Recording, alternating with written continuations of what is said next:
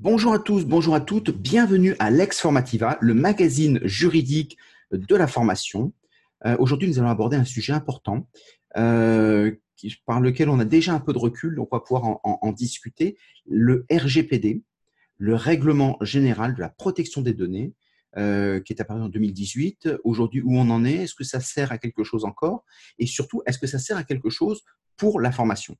Et quelles sont les conséquences? Et si on ne respecte pas ces données, est-ce qu'il y a des vraies sanctions ou est-ce que c'est plutôt euh, quelque chose qu'on peut éviter de faire ou une contrainte qui embête tout le monde? Plein de questions, euh, donc beaucoup de réponses qu'on attend et on a la chance d'avoir Maître Amina Kawa euh, qui va nous, nous répondre à toutes nos questions. Bonsoir Amina. Bonsoir.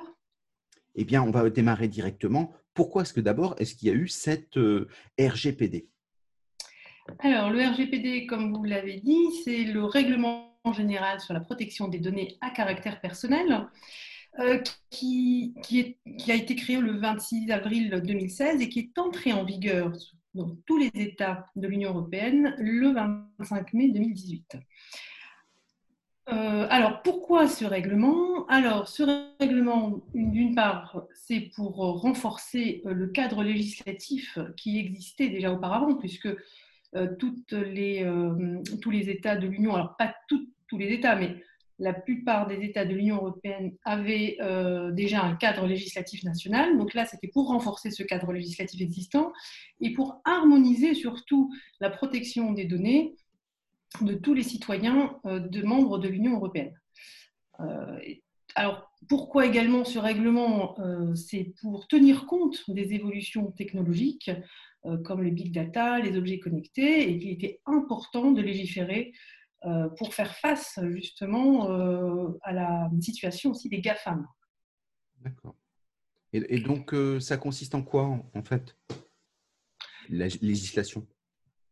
Alors, la législation va donner, alors va renforcer les droits des personnes va donner, va poser des obligations euh, supplémentaires aux responsables de traitement. Alors, les responsables de traitement, j'expliquerai ce que c'est. Euh, c'est notamment les entreprises qui collectent les, euh, les, données personnelles. Et puis surtout, va donner de la responsabilité aux sous-traitants. Et ça, c'est très important. Et ce qui est également important sur, le, sur ce règlement, ce sont les sanctions, puisque vous avez parlé des sanctions. Et les sanctions sont sont des amendes, ils ont posé des amendes administratives astronomique par rapport justement euh, à ce qui pouvait se faire euh, de manière différente selon les États, euh, les États, les États membres de l'Union européenne. en, termes de sanctions, les grandes lignes, hein, c'est voilà. Très bien. Donc ça veut dire concrètement, quand on est une entreprise, qu'est-ce qu'il faut mettre en œuvre? Qu'est-ce qu'il faut faire? Pour pas être sanctionné? Alors, ce qu'on appelle la conformité. Alors, vous avez euh, plusieurs. Euh, alors, il y, a, des principes qu'il faut impérativement appliquer. ces principes-là sont en fait des obligations qui ont été mises en place euh, à l'encontre des responsables de traitement. et puis, il y a aussi les droits des, des personnes concernées qui ont été renforcés. Alors, la conformité, euh, alors peut-être, on va peut-être peut-être passer rapidement, si vous permettez, sur les définitions pour être sûr de savoir si le RGPD s'applique, parce que le RGPD s'applique pas automatiquement, bien évidemment, euh, à toutes les entreprises. Euh, mais c'est important de savoir justement et de, de, se dire qu'on doit respecter, qu'on a des obligations en fait à respecter si on connaît déjà plus ou moins les définitions. Alors par exemple, qu'est-ce que c'est qu'une donnée à caractère personnel? Alors, une donnée à caractère personnel, euh, c'est toute information euh, qui se rapporte à une personne physique qui peut être identifiée directement ou indirectement par quelqu'un. Ça, c'est important. Alors, il faut faire attention. Bon, directement, on peut comprendre ce que c'est. Ça peut être le nom, le prénom, la photo, euh, l'email nominatif. C'est également aussi indirectement. Alors, indirectement, c'est-à-dire les données indirectement identifiantes, ça peut être le numéro de sécurité sociale, qui est, une, qui, est, une donnée aussi sensible, l'empreinte digitale. Mais vous pouvez aussi être, ça peut être aussi considéré comme une donnée à caractère personnel lorsque c'est un recoupement d'informations anonymes qui, le fait de recouper ces informations, permettent d'identifier et de, la personne concernée. Par exemple, vous dites, euh, il s'agit du fils du médecin qui habite au 50 euh, boulevard euh, bon marché, par exemple, à Paris 3e. Donc là, on sait euh, exactement de qui on parle. Et là, ça devient une donnée à caractère personnel. Donc ça, c'est important. Ensuite, de savoir qu'est-ce qu'un traitement? Parce que le traitement, c'est un peu... Mm, mm, mm. Euh, alors, c'est une opération euh, qui porte sur des données donc à caractère personnel, mais quel que soit le procédé utilisé. Donc, ça peut être, euh, donc, ça peut être même un procédé papier. D'accord. si on fait un tableau. C'est pas forcément informatisé, même à la main. Hein. C'est-à-dire que si vous avez, vous utilisez à l'ancienne, comme certains médecins peuvent le faire, en tout cas, enfin beaucoup de médecins à l'ancienne prennent des fiches papier. Enfin, moi, j'ai encore mon, mon médecin qui, euh, qui, a sa petite fiche papier euh, en mettant les informations et, qu'il est. Mais dès lors qu'il les gère et qu'il les, les insère de manière organisée, là, ça devient aussi un traitement de données. Euh, et, sur lequel en fait il faut qu'il y ait le RGPD sur lequel le RGPD s'applique. À condition que ça sorte de la sphère privée? Ou si par exemple moi je stocke par exemple mon répertoire avec plein d'informations, les numéros de téléphone, etc. Mon répertoire personnel. Ah oui, ça c'est occasionnel. C'est ce qu'on appelle un traitement en effet occasionnel. Vous n'avez pas, oui, oui c'est ce qu'ils appellent domestique. En fait, c'est la sphère en fait, on va dire, c'est euh, parce que c'est pas en effet forcément à titre, à, titre commercial, mais dès lors que ça reste dans la sphère qu'on appelle la sphère domestique, euh, là, oui, en effet, vous, euh, n'êtes pas soumis au RGPD. Voilà. Alors après, qu'est-ce qu'un responsable de traitement? Parce que c'est un petit peu un, nom qui est nouveau, qui est sorti et qui est sorti justement dans le RGPD, mais qui était déjà, enfin, la loi française utilisait déjà ce terme de responsable de traitement. Donc c'est un. Alors le responsable de traitement, c'est celui qui détermine la finalité et les moyens du traitement mis en œuvre. Donc c'est lui qui va déterminer les conditions, est-ce qu'on doit ou pas collecter les données, enfin, et c'est surtout le traitement qui va être utilisé. Et euh, alors, le, responsable de traitement, c'est en général, euh, c'est la, la, personne morale, mais celui qui va être responsable en termes d'obligation, c'est le représentant légal. Lorsqu'on est dans une entreprise privée, mais lorsqu'on est en collectivité, ça va être le maire, euh, voilà, etc. Donc, c'est, le responsable de traitement, c'est la personne morale ou la collectivité, mais celle ou celui qui est euh, responsable vis-à-vis de la loi, c'est la personne physique ou euh, voilà, la personne physique représentant la société. Voilà. Alors ensuite, vous avez également euh, ce qui est important aussi parce que ça, c'est c'est aussi une notion, enfin une responsabilité qui est importante en termes, enfin sous le RGPD, c'est le sous-traitant. Parce que le sous-traitant avait, avant n'avait aucune obligation à l'égard, enfin dans le cadre de la protection des données personnelles. Et là, le sous-traitant a une obligation. Et c'est important justement de déterminer lorsque vous, euh, lorsqu'il y a des prestataires de services, euh, qui est de qualifier qui est le responsable de traitement et qui est sous-traitant. Voilà. Et le sous-traitant, en principe, on est sous-traitant lorsque on est, on est, on, c'est un petit peu la définition inverse du responsable des traitements, c'est-à-dire que dès lors qu'on a aucune on, on, agit sous l'instruction du responsable de traitement et que on ne détermine ni la finalité euh, ni les moyens du traitement mis en cause, euh, dès lors on est, c'est nous le, sous-traitant, par exemple comme euh, par exemple, les hébergeurs de données, tout ça, voilà. Donc ça c'est les petites définitions qu'on doit aborder après la suite pour que les personnes puissent savoir un petit peu qualifier euh, chaque, personne, chaque personne acteur dans le cadre des, contrats, notamment, qui seront amenés à signer. Euh. Voilà. Alors, quand, justement, euh, à quel moment ça intervient, le RGPD Est-ce que c'est lorsqu'on signe un contrat de la donnée? Quelles sont les obligations pour une entreprise de, qui doivent réaliser sous couvert de sanctions? Qu'est-ce qu'ils doivent faire? Alors, les obligations, il y, a, plusieurs obligations. Déjà, la première question que doit, se poser une, entreprise lorsqu'elle doit euh, euh, collecter euh, des données à caractère personnel, c'est de savoir c'est quelle est la base légale? Pourquoi, sur quel fondement juridique je, le, je, collecte ces données-là? Parce qu'on ne peut pas collecter les données comme ça parce qu'on en a envie et c'est simplement parce que voilà, on les trouve sur Internet. On a ça, c'est interdit. Donc, vous avez six conditions qui sont euh, fixées par le RGPD. Alors, la première condition, c'est le consentement. le consentement est une des conditions importantes. Ce qu'il y a, c'est que le consentement, ce qu'il faut savoir, c'est que euh, c'est qu'en général, si on ne rentre pas dans les six conditions, dans l'une des conditions, pardon, qui, de, les six conditions de base légale, Hmm. On, dit toujours, ben, on va utiliser le consentement, c'est plus facile. Le consentement, il faut savoir qu'on peut le retirer à tout moment. Et si les personnes concernées retirent leur consentement, votre base légale devient nulle. Donc, il faut faire très attention à l'utilisation du consentement. Donc, vous avez déjà le, le consentement. Ensuite, vous avez l'exécution d'un contrat. Vous avez entre la personne, la personne responsable de traitement et la personne concernée notamment, euh, c'est un petit peu biaisé parce qu'il y, y, a aussi la, c'est euh, notamment par exemple un contrat de travail. on collecte les données du salarié parce qu'on a un contrat de travail avec ce salarié. Sauf que l'employeur en général, euh, il, se base sur, une autre, sur un autre, une autre condition qui est celle de, de respecter une obligation légale notamment par exemple dans le cadre euh, d'un contrat de travail, enfin d'une relation salarié-employeur, par exemple le numéro de sécurité sociale que l'on collecte, mmh.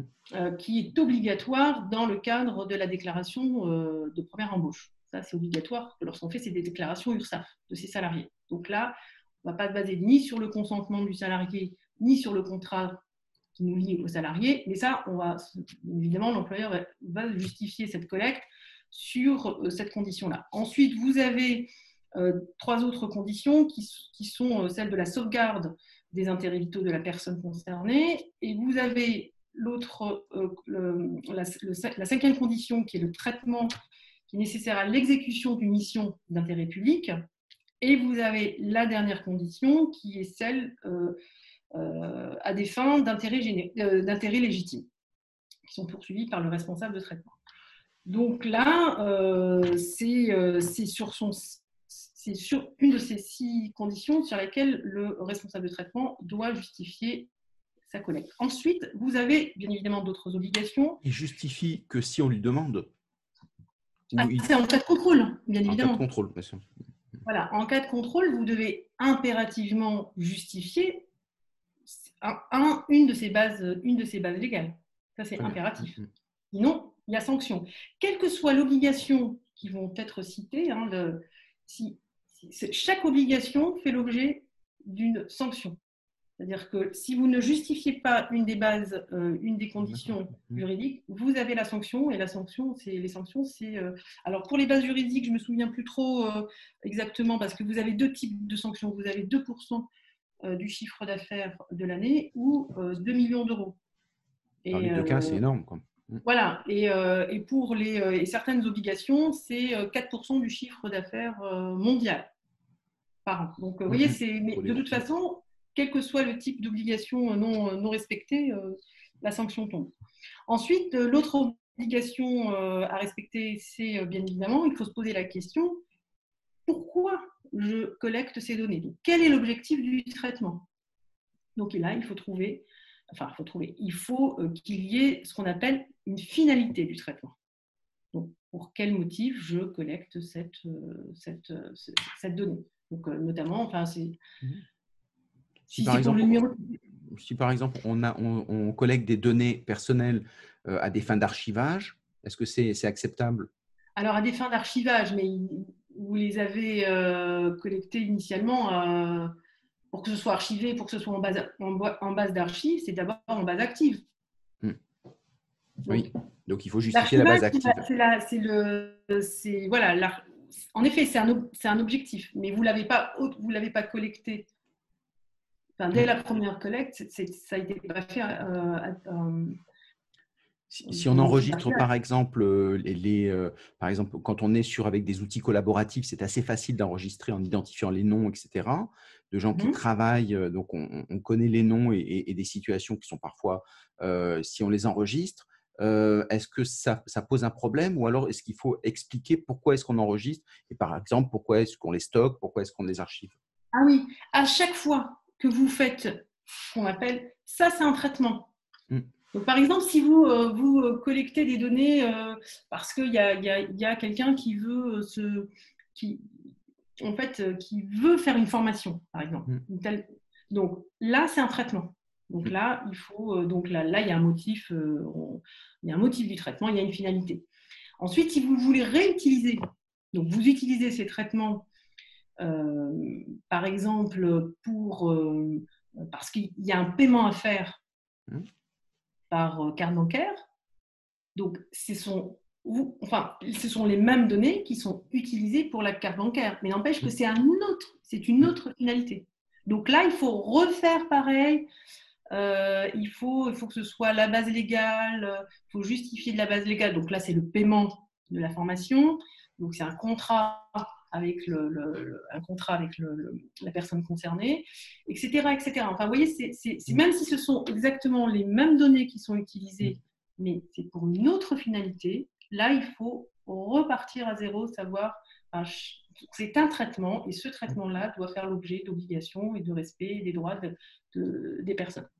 Est-ce qu'il vaut mieux attendre d'être en contrôle ou est-ce qu'il vaut mieux l'écrire euh, préalablement? Comme ça, tout est, tout est expliqué et donc ça peut. Euh, ah non, alors il faut surtout pas attendre le contrôle parce que le contrôle euh, va vérifier votre conformité et pour justifier votre, votre conformité, il faut démontrer que vous avez utilisé les outils, ce qu'on appelle les outils de la conformité et notamment ce qu'on appelle le registre de traitement. D'accord. Donc, le registre de traitement, euh, c'est simple. Hein, enfin, on va, dire tout simplement, c'est un document Excel. Hein, enfin, il s'est présenté comme on veut, mais il y a quand même des, éléments importants euh, nécessaires à, insérer, notamment la finalité du traitement, euh, le type de données que l'on a collectées. Donc là, donc, si on parle, donc, si on va par exemple sur le fait qu'il y a une personne qui, se, qui, euh, qui, souhaitent euh, effectuer une formation. Donc là, vous avez le traitement de la formation, dans la formation. Donc vous donnez, qu'est-ce que vous collectez Les noms, prénoms,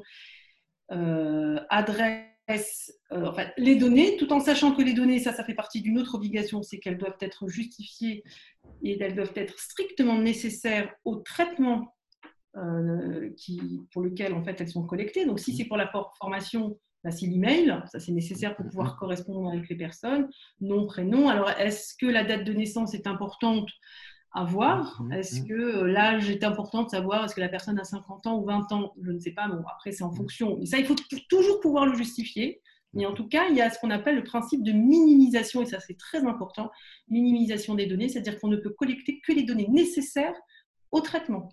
En revanche, si vous, par exemple, si vous êtes sur le traitement du paiement par carte bancaire, bah là, vous allez prendre les, euh, toutes les données bancaires de, la, de la personne concernée, mais là, vous le justifiez parce que ça concerne un paiement. Donc ça, ça concerne une autre activité, etc. etc. Donc à chaque fois que vous utilisez les données d'une personne, vous devez le justifier par rapport à sa finalité.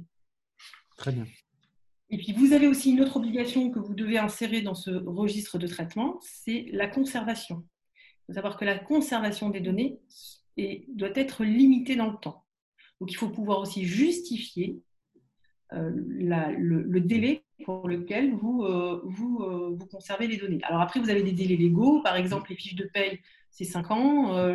Lorsqu'on est en embauche, les CV, c'est 2 ans. Si vous n'avez pas, si c'était un candidat que vous n'avez pas retenu, c'est 2 ans à compter de la, du dernier entretien, etc., etc. Il y a des délais légaux qui sont connus. Après, concernant l'activité que l'on, par exemple, en matière de formation, voilà, il faut si par, exemple, justement, on sait que l'historique d'une personne permet de déterminer ses comportements et permet de lui proposer des formations qui sont plus adaptées à, à ce qu'il attend. Et donc, ce qui est très intéressant, c'est d'avoir un historique le plus long possible. Donc, si on a 10 ans, 20 ans, 30 ans, enfin bon, 30 ans, ça va être un peu compliqué, mais si on a 10 ans d'historique, est-ce qu'on peut justifier en expliquant que justement ça permet avec des algorithmes de mieux finaliser Est-ce qu'on peut justement stocker pendant 10 ans ces données personnelles? Alors ça, c'est encore une autre... Oui, vous pouvez le justifier. Alors 10 ans, ça me paraît quand même un peu long. Mais si vous arrivez, il faut, il faut, il faut, il faut vous dire qu'il n'y a pas de règles, alors sauf, comme je vous ai dit, hein, il y a des règles légales, hein.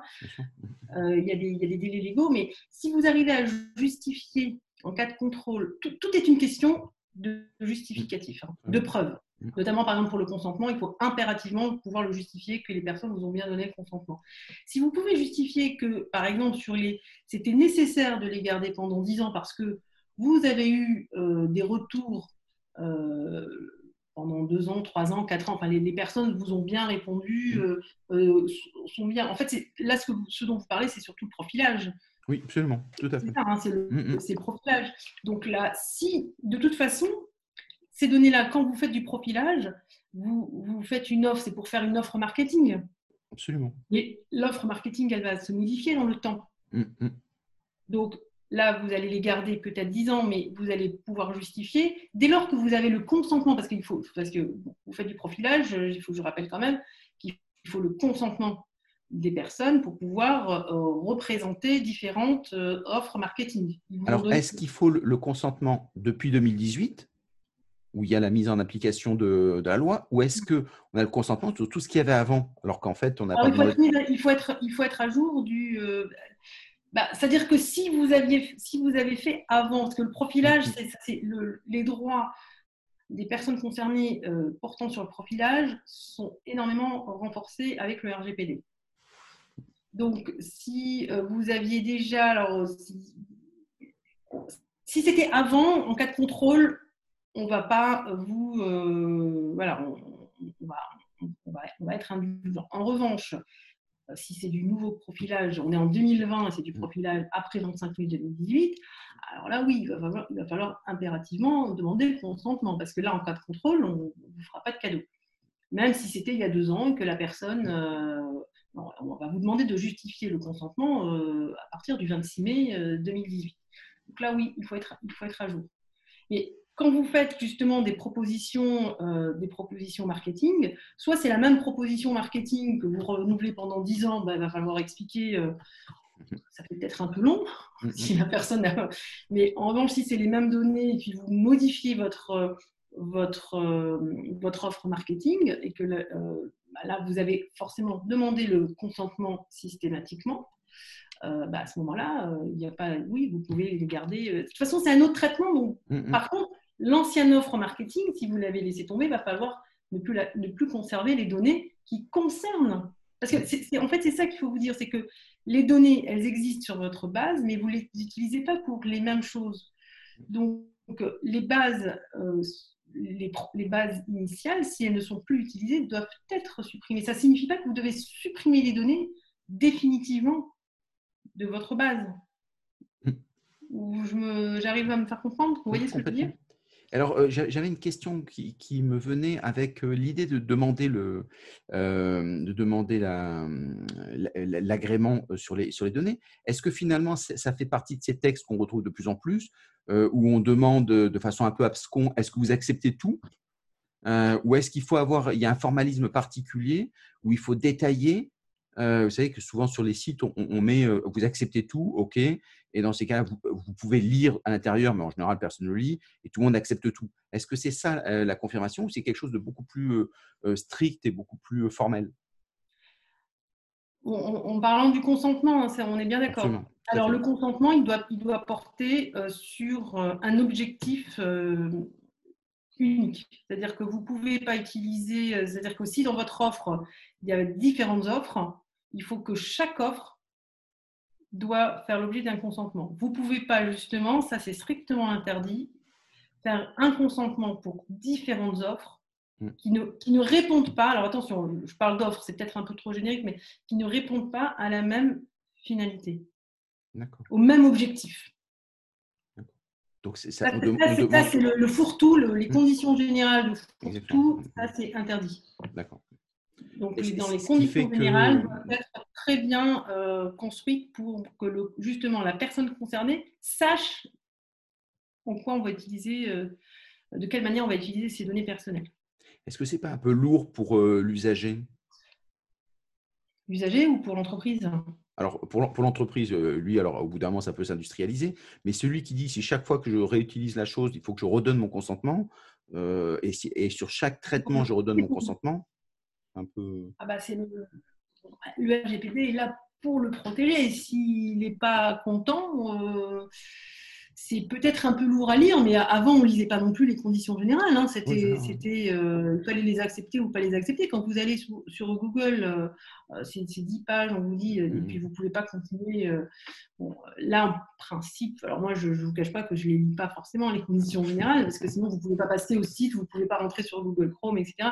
Mais en principe, les, les, conditions, enfin, les conditions générales doivent porter sur un seul objectif. Maintenant, si il y a dedans, c'est un fourre-tout et que les usagers, enfin la personne concernée ne, ne lit pas, bah, c'est comme si vous signez un contrat et que vous ne lisez pas ce qu'il y a à l'intérieur.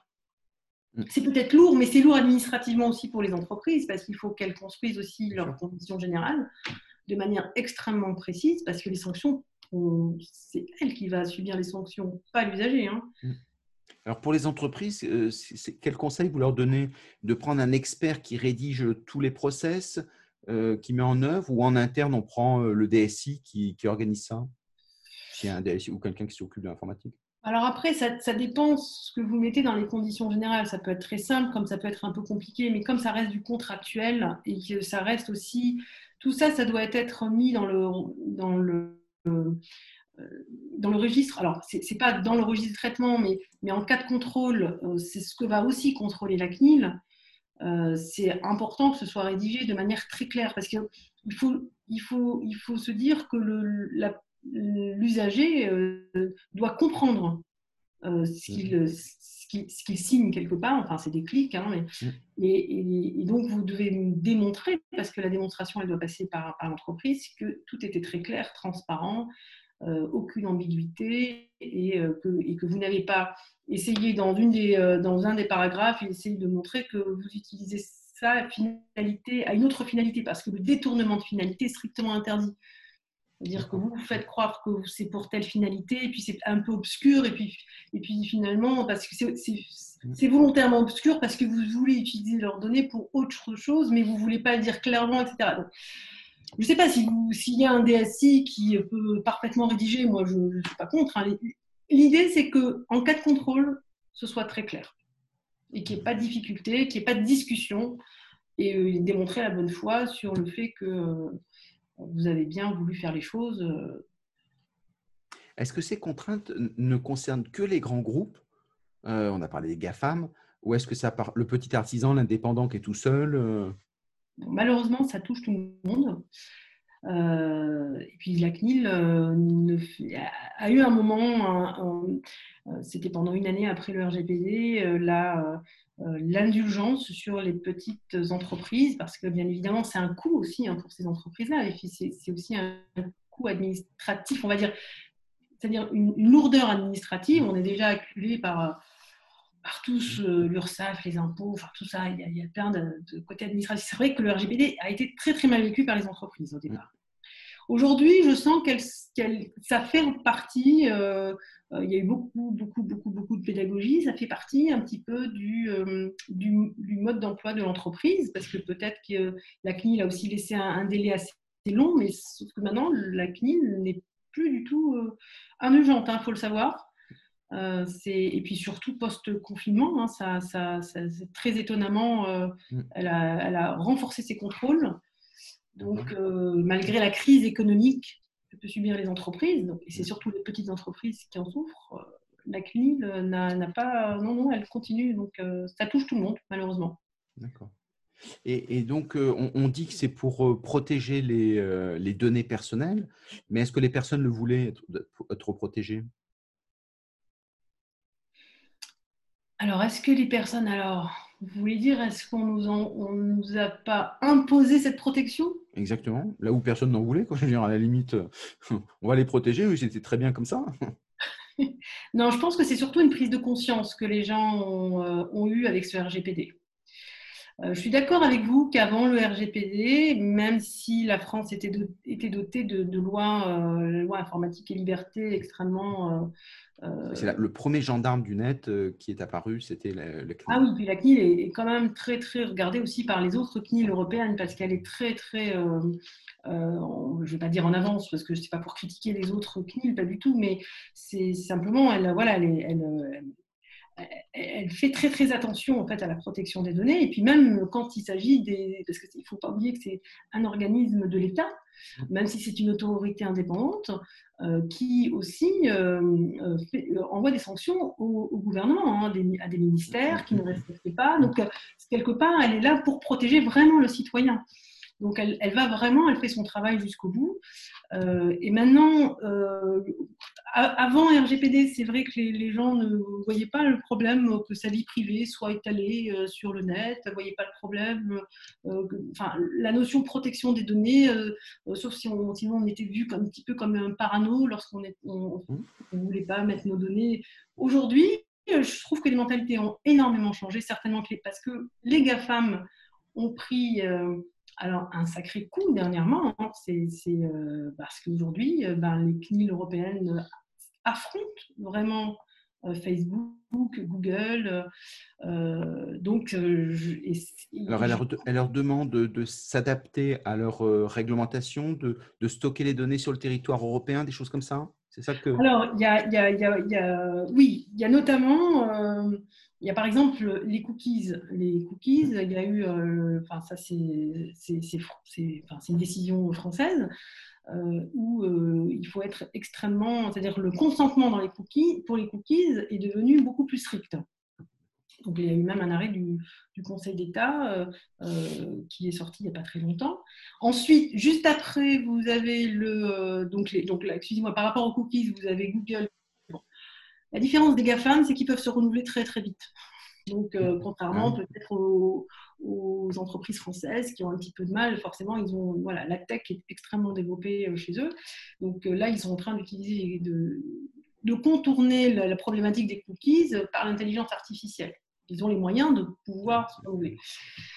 mais vous avez aussi, en effet, le, ce qu'on appelle le, enfin, il y avait le, Privacy Shield, qui était une, comme une convention, euh, c'était ce qu'on appelait le, bouclier, euh, qui était comme une convention en fait où les entreprises américaines, parce, qu'il faut savoir que les États-Unis n'ont pas de, protection de données personnelles, n'ont pas de loi qui protège les données personnelles. Donc c'est une, c'est un, une, un État qui est hors Union européenne. Mmh. Dès, euh, dès lors, il fallait qu'il y ait des, une adéquation. Il n'y a, pas de, il a pas de possibilité d'adéquation avec les États-Unis. Donc, il y avait le Privacy Shield, mais c'est le Privacy Shield sont les entreprises américaines qui justifiaient être en conformité avec le RGPD qui pouvaient être dans ce bouclier. Sauf que il vient d'être annulé ce bouclier, et de manière incroyable par la Cour de justice de l'Union européenne en disant que les. Parce, pourquoi? Parce qu'il y a des lois fédérales euh, américaines, euh, notamment euh, le Cloud Act et le, et le Patriot Act, qui obligent les entreprises américaines situées sur l'État, sur le territoire de l'UE, de donner, de remettre les données personnelles des personnes qu'elle a, qu'elle a collectées. Donc ça peut être des mhm. ressortissants européens. Et, les, entreprises américaines situées sur l'État euh, de l'Union ne peuvent pas refuser ça parce que mm. c'est des lois fédérales. Mm, mm. Ce qui fait que vous avez un monsieur qui s'appelle Schrems, un Autrichien, qui lui euh, est vraiment le euh, celui, parce qu'il a fait, il y a eu beaucoup d'affaires, Schrems, qui, bah, qui, a demandé, qui a saisi la Cour de justice, non, qui a saisi, excusez-moi, non, qui a saisi l'Irlande, la CNIL irlandaise, sur une, en disant que ce Privacy Shield ne respectait pas euh, les, la protection des données personnelles, ce qui fait qu'il a été annulé. Et aujourd'hui, Facebook, bah, ce qui se passe, c'est que vous avez toutes les données qui sont transférées aux États-Unis, euh, notamment comme Facebook. Ben, là, aujourd'hui, là, vous avez la CNIL irlandaise qui vient dire maintenant, puisque Facebook, son siège social se trouve en Irlande, ben, vous n'avez plus le droit de transférer les données que vous collectez sur euh, l'Union européenne vers les, des hébergements aux États-Unis. Donc c'est tout le marché européen que Facebook va perdre. Mais Facebook, qu'est-ce qu'il dit? Ben, Il dit ben, moi, c'est m'est égal, je continue. Mais donc il faut que les CNIL aussi euh, s'opposent et, résistent. Et c'est ce qu'elle fait. C'est ce qu'elle fait, la CNIL irlandaise, euh, elle résiste et elle, donc ils vont aller jusqu'au bout parce qu'ils disent qu'il va falloir que les GAFAM soit, euh, respectent le RGPD et c'est comme ça. ça il n'y a pas d'autre choix. Mais c'est quand même un rapport de force qu'avant, personne n'arrivait à avoir parce que les, les, les sociétés américaines, excusez-moi, systématiquement, quand, avant le RGPD, d'ailleurs c'est aussi un des motifs hein, du RGPD, c'est qu'ils disaient, moi je suis, c'est la loi américaine qui s'applique à moi, je n'ai pas respecté votre loi du territoire sur lequel je suis. Donc ça se traduisait un peu comme une extraterritorialité américaine quand ils étaient en Europe. Voilà. En fait, ils étaient chez eux. Exactement, ils faisaient un peu ce qu'ils voulaient. Mm, Sauf mm, que mm. maintenant, bah, les temps sont en train de changer, mais depuis très très peu. Hein. Et c'est pour ça que c'est très important aussi pour euh, ceux qui nous écoutent, euh, parce que quand on, je parlais des sous-traitants, les sous-traitants notamment ceux qui ce sont les hébergeurs de données, il est impératif dans le cadre d'un contrat enfin, qui signe avec les sous-traitants, euh, parce que vous avez deux volets dans le, dans le cadre de, la prestation de sous-traitance.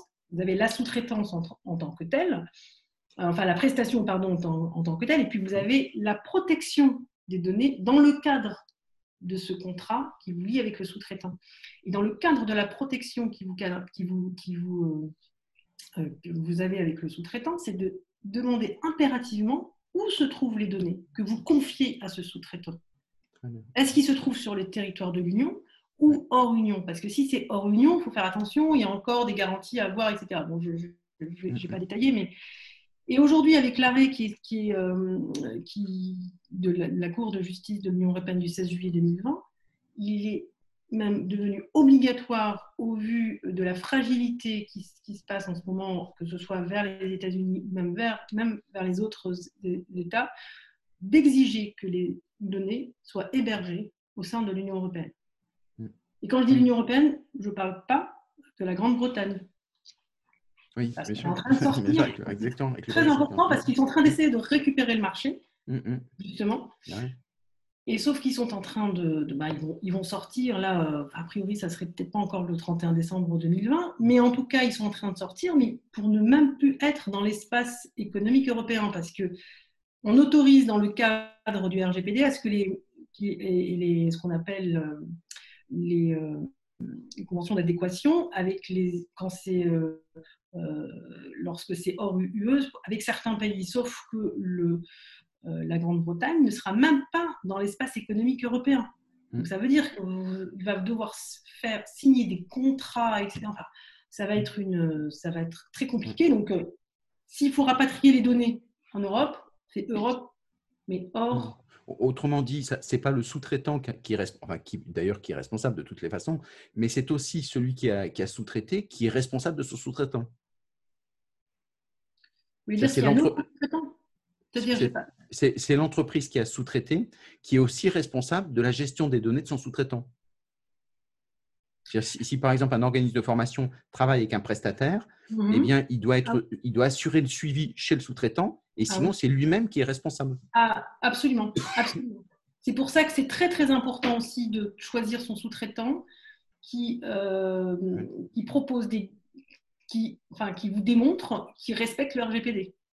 Alors, comment est-ce que, quand on est dans la formation et qu'on travaille, il y a énormément de sous-traitance d'organismes de formation qui travaillent avec des indépendants, qu'est-ce qu'on peut demander à un indépendant pour dire euh, euh, qu'est-ce que vous faites de la, de la data? Une déclaration sur l'honneur, c'est bien? Alors, quel, quel type de sous-traitant? Alors, si par exemple, je, suis, euh, alors, je suis un organisme de formation et je demande à un formateur qui est indépendant, etc., donc qui a sa, propre autonomie, donc qui est mon sous-traitant, de travailler pour moi. Et donc, euh, bah forcément, c'est lui qui collecte les données, il a la possibilité d'en faire quelque chose. Euh, mmh comment je sais ce qu'il fait de ces données? Peut-être même qu'il va réutiliser des mails, j'en sais rien, pour, pour faire Ah oui, alors vous ne pouvez pas le surveiller, bien évidemment, vous ne pouvez pas le surveiller. Ce qu'il y a, c'est par rapport, tout, tout, est dans la rédaction du contrat. Mmh. Parce qu'en cas justement de euh, bah, par exemple, par exemple, l'obligation de sécurité fait partie des, des, principes sur pour lesquels le, responsable de traitement et le sous-traitant doivent impérativement respecter. Donc, vous confiez vos données à un sous-traitant et il a une faille de sécurité. Donc là, euh, si, si, le contrat est bien euh, précisé les responsabilités de chacun, là oui, vous pouvez vous en sortir parce que vous ne pouvez pas obliger. Alors, C'est-à-dire que dans le contrat, vous, vous devez, euh, oui, il, doit apporter la garantie comme quoi il va garantir la sécurité des données. Maintenant, vous ne pouvez pas être derrière lui pour que sa sécurité euh, soit, et vous n'allez pas faire des audits. Hein, euh, mm-hmm. donc, vous êtes censé, alors je ne dis pas que c'est une question de confiance, mais c'est une question de contrat. Mais mm-hmm. dans le contrat, vous devez en revanche tout prévoir. Mm-hmm. À la limite, c'est répéter le RGPD s'il faut, mais toutes les obligations de chacun, parce que si vous en oubliez une, même si c'est dans le RGPD, on peut toujours trouver des failles pour dire ah ben oui, mais moi, euh, ok, euh, je ne l'ai pas mis dans le contrat. Euh. Et dans la gestion des données, si par exemple le, sous-traitant a eu un problème avec un virus informatique ou a clashé son ordinateur, est-ce qu'il n'y a pas une, un, devoir d'information? Il doit, alors oui, bien évidemment, il doit informer, alors il doit informer le responsable de traitement. D'accord. Euh, et mais c'est le responsable de traitement qui doit lui informer la CNIL. Il a 72 heures pour informer la CNIL. Parce que ce sont des données qui appartiennent, quelque part, entre guillemets, qui appartiennent au, responsable de traitement.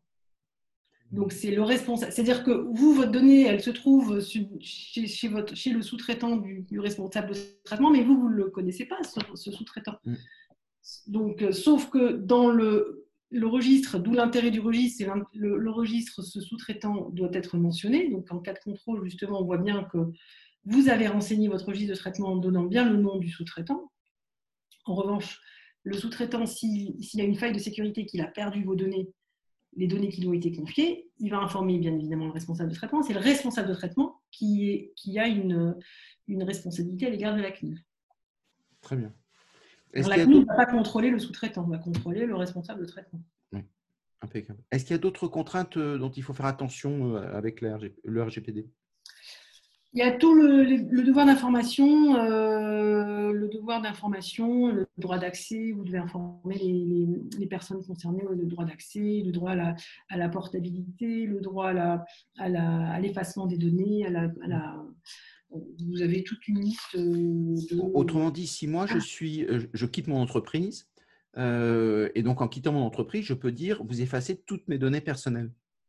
Oui, mais ça, en fait, ce droit-là, vous êtes censé le, connaître à l'entrée de l'entreprise. C'est-à-dire quand vous rentrez dans votre entreprise en tant que salarié, ça doit être mentionné en principe dans votre contrat de travail. Si vous étiez avant RGPD, on, est censé vous avoir fait un avenant post-RGPD. Donc tout ça, vous êtes informé de ces droits-là. Et bien évidemment, quand vous sortez enfin, quand vous quittez l'entreprise, vous pouvez demander l'effacement de vos données, sauf que, mais on peut vous opposer, votre ancien employeur peut vous opposer le fait que l'effacement ne peut pas se faire parce qu'il y a aussi des obligations légales qui sont imposées aux, euh, euh, responsables de traitement, euh, notamment de garder les fiches de paye pendant 5 ans. il a une, destruction c'est ce qu'on rappelle la conservation des données. La conservation des données, elle, est limitée, mais elle est limitée dans le temps avec des obligations légales. Donc, le salarié ne peut pas exiger, lorsqu'il y a une obligation légale qui s'impose au responsable de traitement, ce qui est l'effacement de toutes les données.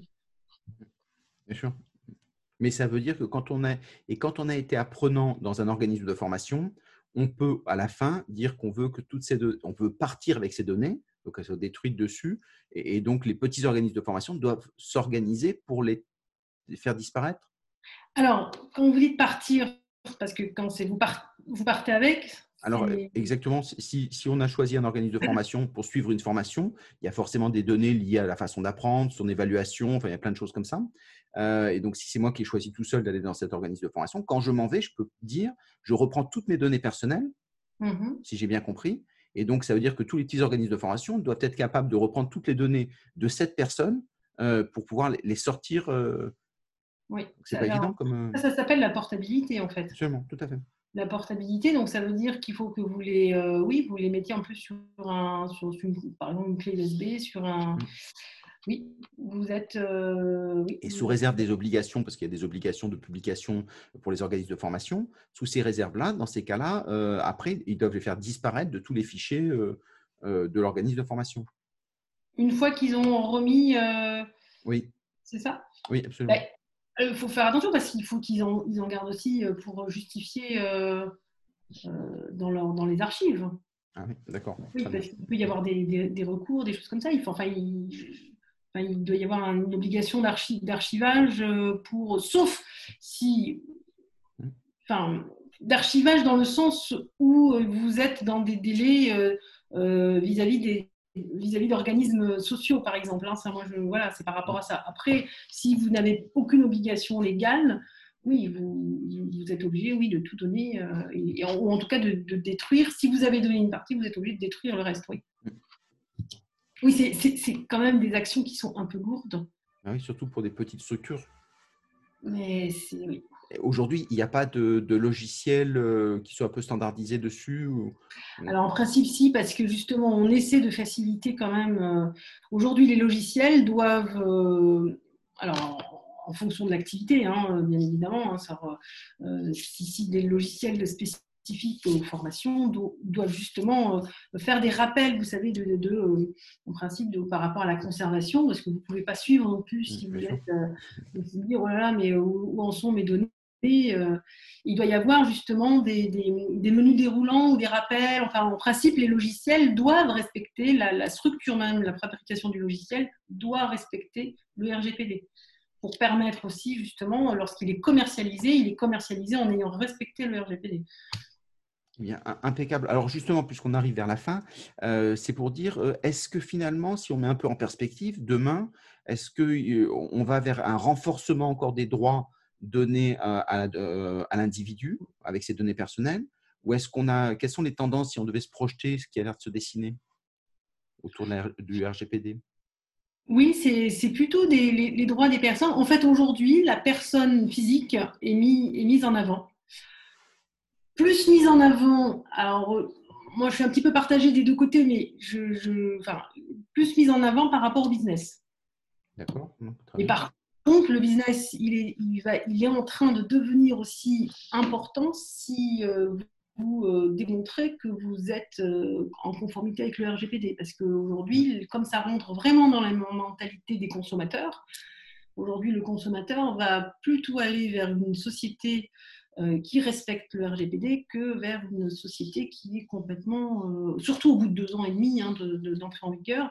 Voilà, parce que les mentalités changent et euh, c'est vrai qu'aujourd'hui, le responsable de traitement pense plus à la personne physique qu'à son business, mais en même temps, moi, je pense que les deux sont, font bon ménage. Il y a, il y a pas, c'est pas antinomique, hein, c'est pas voilà. Donc, Gustave Koenig, par exemple, qui a beaucoup réfléchi justement sur l'individualisation de ces données, euh, proposer le fait de les monétiser et donc de, pouvoir permettre à des, des, euh, des, personnes physiques de dire que bah, si mes données vous intéressent, bah, je vous les donne à la limite, mes données personnelles. Euh, et donc, une des extensions possibles, c'est une réflexion bien sûr, ça serait de dire bah, je peux en tirer profit, puisque vous en tirez profit vous-même dans les usages. On, fait une clé de répartition enfin, à définir, soit personnelle, soit autour de collectifs, et donc, ça permettrait d'avoir une acceptabilité euh, individuelle peut-être encore plus forte parce que les gens s'enrichiraient de leurs données personnelles. Est-ce que c'est quelque chose qui, dans la conception européenne, qui est à la source de ces réglementations, euh, va dans ce sens-là ou pas du tout? Non, pas du tout, parce qu'on est justement, on veut pas rendre la, la, parce que la donnée personnelle, c'est la vie privée. Et euh, c'est la protection de la vie privée. Et on ne veut pas aller vers le marchandage de la vie privée. Euh, et justement, on, veut limiter le, enfin, limiter, on, veut éviter que le, business de la, de la donnée personnelle euh, soit, euh, enfin, il faut qu'il soit protégé. Si on donne cette possibilité à la personne physique de marchander son, sa vie privée, ça, on, sort du cadre, on sort de la, du principe même du RGPD. D'accord. Donc, ce n'est pas du tout la tendance. Mm, mm. Donc, euh, par contre, bon, c'est vrai que c'était l'idée n'est pas inintéressante parce qu'il y a beaucoup de réflexions autour de ça pour justement permettre non pas de faire un droit euh, simplement, mais de, rééquilibrer des échanges. Et donc, quand on parlait d'entreprise, à la limite que Facebook dise on prenne vos données, on vous explique, mais on vous restitue une partie. Il y a, il y a, il y a justement sur des jeunes, il y a une plateforme française qui avait fait ça en disant si vous êtes jeune avec tel type de profil, eh ben, on va vous payer c'était 20 euros, 30 euros, euh, mais par mois quand même, ce n'était pas neutre, euh, sur des profils très ciblés. Et eux, ils revendaient ça avec une marge évidemment. Et donc, ça permettait de se dire, bah, une fois que tout le monde s'y retrouve économiquement, on peut avoir un modèle où bah, la donnée personnelle euh, peut prendre un certain sens qui a, qui a un sens économique partagé avec une vraie redistribution.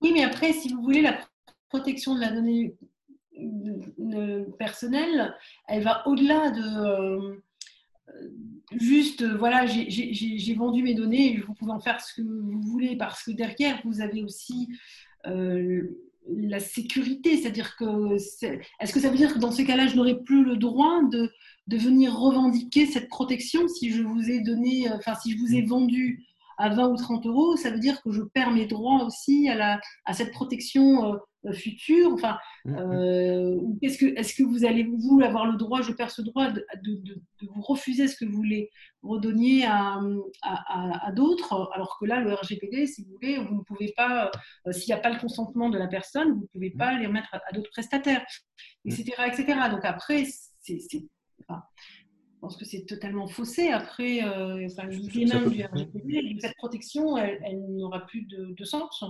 Hmm. Très bien. Donc, ça, ça, permet de. En tout cas, ce qui est très intéressant, c'est qu'on sait qu'on on va dans cette tendance-là, euh, que toutes les entreprises doivent œuvrer pour justement euh, être, se mettre en conformité et que pour les. Ça peut être une vraie liberté pour, pour les personnes face au groupe. Donc, euh, donc, il y a des choses à faire. Si effectivement, dans toutes ces choses à faire, on veut aller plus loin, comment est-ce qu'on peut vous contacter? Donc, on veut plus d'informations, on a plein de petites questions parce que chaque situation est particulière. Comment est-ce qu'on fait pour vous contacter? Bah, vous pouvez me contacter euh, à mon cabinet. Moi, je serais ravie de pouvoir euh, répondre aux questions et de pouvoir aider les. Enfin, je, comprends bien que les, petites structures sont. Ne serait-ce que donner des, euh, comment dire, des, idées. Après, euh, bien évidemment, c'est il faut savoir aussi que, vous, que, les entreprises peuvent se mettre à plusieurs pour essayer de se mettre en conformité. On n'est pas obligé euh, d'être isolé seul, mais oui, on peut me contacter à mon cabinet. Est-ce qu'il faut que je donne, je donne mon numéro de ah, téléphone Oui, bien sûr, ou, le, mail, ou le, site, ou, voilà, ou sur une page LinkedIn, comme vous voulez. La, chose sur laquelle vous utilisez le plus bah, j'ai, euh, on peut, oui, j'ai, ma page LinkedIn Amina Kawa sur, euh, il n'y a pas de problème. Ou euh, sinon, bah, sinon j'ai un mail, c'est a.kawa, k h a o u a. Ben, bravo. Donc, c'est merci beaucoup. En tout cas, c'était très clair, alors que le sujet n'est pas forcément facile. En tout cas, c'est très pédagogique. Et puis, s'il y a plein de questions, n'hésitez pas aussi à, mettre vos commentaires euh, dans l'émission. Et si on a des questions, on les remettra, on les retransmettra directement euh, à Maître Amina euh, Kawa. Merci beaucoup. Au revoir à tous. Merci. Au revoir.